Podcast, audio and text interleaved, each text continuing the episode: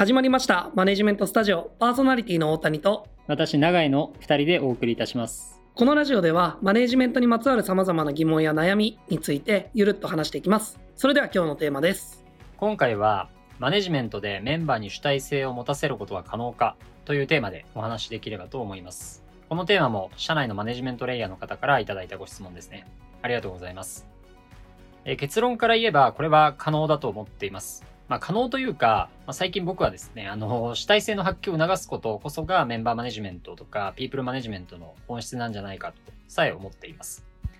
で結構このポッドキャストでも、まあ、主体性の重要性みたいなことは何度もお話ししてきているんですけれども、まあ、僕自身日々マネジメントをする中で、この主体性の発揮というテーマについては、めちゃくちゃ調べたり勉強したり、まあ、自分自身で考えることも多いので、まあ、今日は僕自身の経験とか学びも交えながらメンバーに主体性を持ってもらうためのマネジメントについてお話しできればと思います。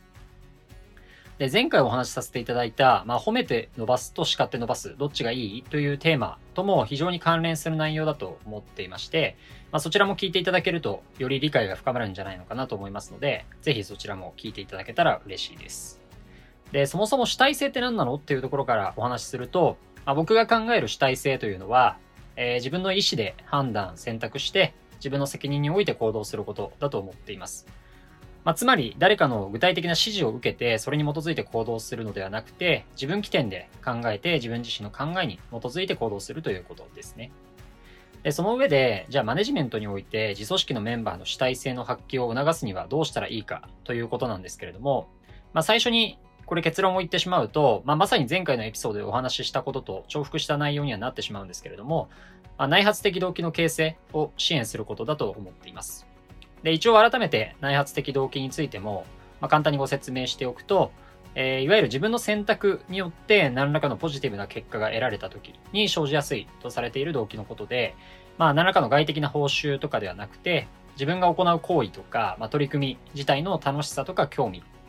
まあ、あるいは好奇心、成長意欲などに基づく動機とされています。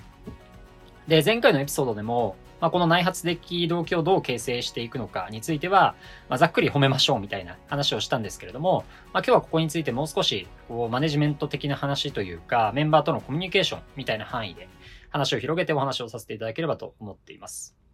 で内発的動機を生み出すには、先ほどもお伝えしたように、えー自分の考えとか、まあ、自分の意思、自分の選択に基づいて行動することと、まあ、その行動によって成功体験を得ること。まあ、この2点が重要になるので、メンバーとのコミュニケーションにおいては、まあ、とにかくここを促したりとか、あとは支援できるといいのかなというふうに思っています。で、まず一つ目の、この自分の考えに基づき、自分の意思で選択行動することを促す上で、こう、マネジメントが大切に、あの、すべき姿勢としては、まあ、メンバーを信頼するということかなというふうに思います。で、この信頼するって結構勘違いされている方がいる気がするんですけれども、信頼するっていうのはこう、単に感情的な話ではなくて、その言葉通り信じて頼るということなんですよね。まあ、つまりメンバーにしっかりと解決すべきイシューと、まあ、それを実行するために必要な裁量を渡して、まあ、任せる。アウトプットを求めるということですね。まあ、機械提供っていうふうにも言えるかもしれないです。で、まあ、この時にどれぐらいの抽象度とか、まあ、あるいは具体度で、このイシューとか裁量を渡すべきかについては、その相手の思考できるレベルとか、そういったところに合わせてあげる必要があるかなというふうに思うんですけれども、まあ、例えば相手の思考レベルがこう非常に高い中で、小さな裁量とかしか渡せなかったり、まあ、あるいはこう狭い範囲でのアウトプットを求めてしまうと、それってこう具体的な指示になってしまうので、メンバー側としてはどちらかというと、こう言われた通りにやったっていうふうに感じやすいかなと思っていて、まあ、自分の考えに基づいて行動したっていうような実感は得られにくくなってしまうのかなと思います。まあ、なのでマネジメント側としては、やっぱりこの相手のレベルに合わせたリクエストを出す、裁量を渡せるかどうかっていうことがすごく重要だと思ってます。まあ相手にとって難易度が高すぎてもそもそもチャレンジの意欲が湧かなかったりとか、まあ、それこそこう自分の選択による成功体験っていうのを得づらくなってしまうからですね。で、もう一つ、まあ、例えば101とかでメンバーとコミュニケーションを取るときの姿勢として、アドバイスとか指示ではなくて、問いかけ中心のコミュニケーションを取るみたいなことも、こう、相手に考えさせるということを促すことにつながるんじゃないかなというふうに思ってます。まあ、ワンオンワンとかでメンバーとコミュニケーションするときって、どうしてもこう、アドバイスが中心になりがちな気がするんですけれども、まあ、マネジメント側としては、そこをぐっとこらえて、まあ、質問を中心としたコミュニケーションを取ることによって、相手の考えとか意見、意思っていうのを引き出して、まあ、それをしっかりとこう肯定、承認してあげることによって、チャレンジの後押しをするみたいなことも非常に重要になると思います。まあ、要するにこれは心理的安全性を確保するっていうことですね。まあ、この心理的安全性を確保してあげることによって、まあ、自ら考えることとか、まあ、その考えを発信することがポジティブな結果につながるっていうことを学習すると思い、思っています。で、まあ、正直、メンバーとのコミュニケーションの中で、この2つをしっかりと実践するだけでも、メンバーが自ら考えることっていうのは、ほぼ実現できるんじゃないかなと思ってます。で、ただその一方で、この時点ではまだこう、自分の考えに対する自信がない状態ではあるので、なかなか考えたことを実際に行動するには至らないのかなと思ってます。で、そこで必要になるのがもう一つの成功体験を得ることですね。まあ、成功体験を得ることによって、自分の考えとか選択に対して、自信が持てるようになって主体的に行動することに対する抵抗がなくなっていくと考えています。で、この成功体験を得てもらうにあたって、マネジメントとして大切になる、大切になる姿勢は、もう軌道修正に徹することだと考えています。もう任せたメンバーが主体となって最後までやり遂げる。マネジメントとしてやるべきことはもうそのサポートをですね。主体性を発揮させるという目的においては、その仕事をこう巻き取ってマネージャーが自ら推進してしまうことは悪手だと思っています。で、できる限り、まあそういうことがないように、報告、連絡、相談のルールとかは決めておいて、まあ、細かな進捗確認とか、軌道修正をする機会っていうのを多く設けてあげるといいんじゃないのかなというふうに思っています。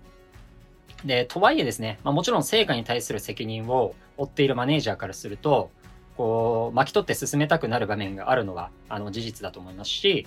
もうそうせざるを得ない場面っていうのも必ずあるとも思っているので、まあ、ただそれをやるからには、やっぱりメンバーが主体性を発揮する機会を奪っているっていう自覚を持った上で巻き取るっていうことを肝に銘じておく必要があると思っています。まあ、なので、基本スタンスとしては、やっぱりどこまで行っても、ゴールへの軌道修正、サポートであるべきだと思ってます。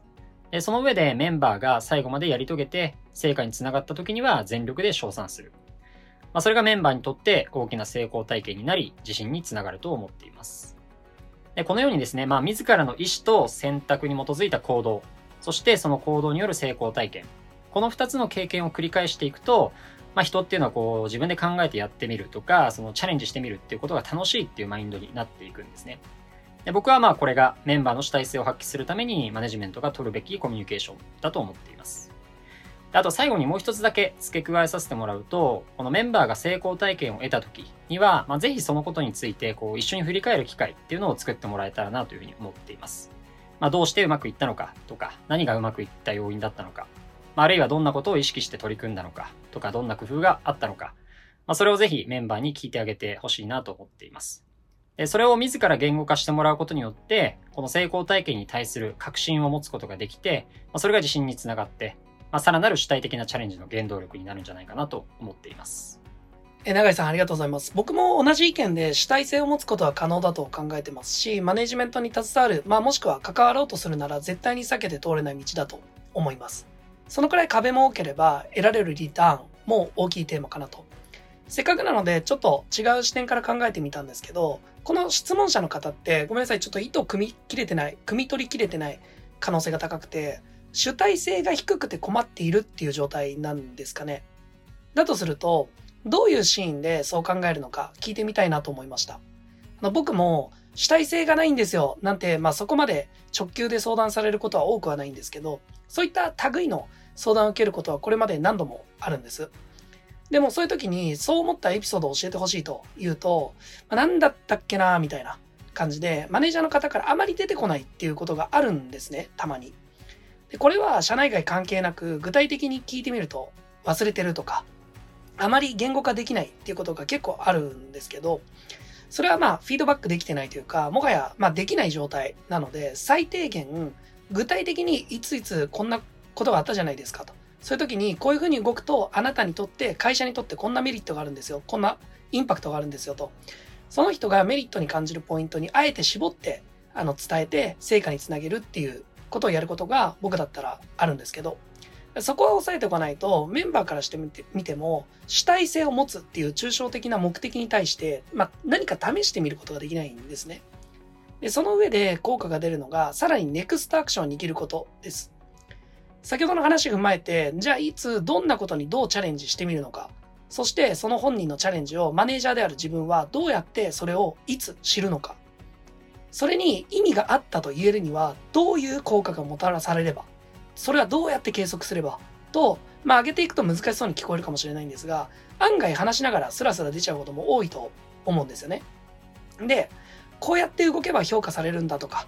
少なくとも意味のある、価値のある行動ができたんだという自信につながりますし、それを今度はまた抽象化して、また来月の仕事に活かして、という良質なループを作っていくのは有効だと思います。まあ、永井さんがおっしゃってたことと一緒ですね。まあ、でも、この質問者の方、そもそもご自身で主体性を持つことをメンバーの成長における最も重要な要素とおっしゃってて、素晴らしいなと思いましたね。この質問を投げ込むことそのものが主体的ですしね。まあ、あすいません。これはさすがにポジショントークですね。あの、少し別の話で、あ、ごめんなさい。これ、いただいた質問を、えー、読んでないので、あれなんですが、まあ、ごめんなさい。話続けますね。あの、ちょっと別の話で、とはいえ、主体性を持っているかどうかって、そう見えるだけで、実は他の要因があるっていうことも多いですよね。例えば、勉強会を開いたのに、全然質問しない。主体性がない。と思ったとして、それって実は質問ができるほど理解できていないとか、まだ内容を咀嚼しているうちに質問タイムが来てしまったので、自分の中で考えてる途中であるとか、人の特性とか状況を踏まえないと何とも言えない中で、まあ、主体性が低いっていうふうに一刀両断することができないのも、まあ、また難しさの一つだと思います。なので、これは先ほどの例に置き換えると、本人とコミュニケーションを取るっていうアクションになり得るわけなんですが、少なくともマネージャーはそういったあらゆる可能性を考慮した上で、バイアスをかけずに、レッテルを貼らずに向き合う必要があるとも思いました。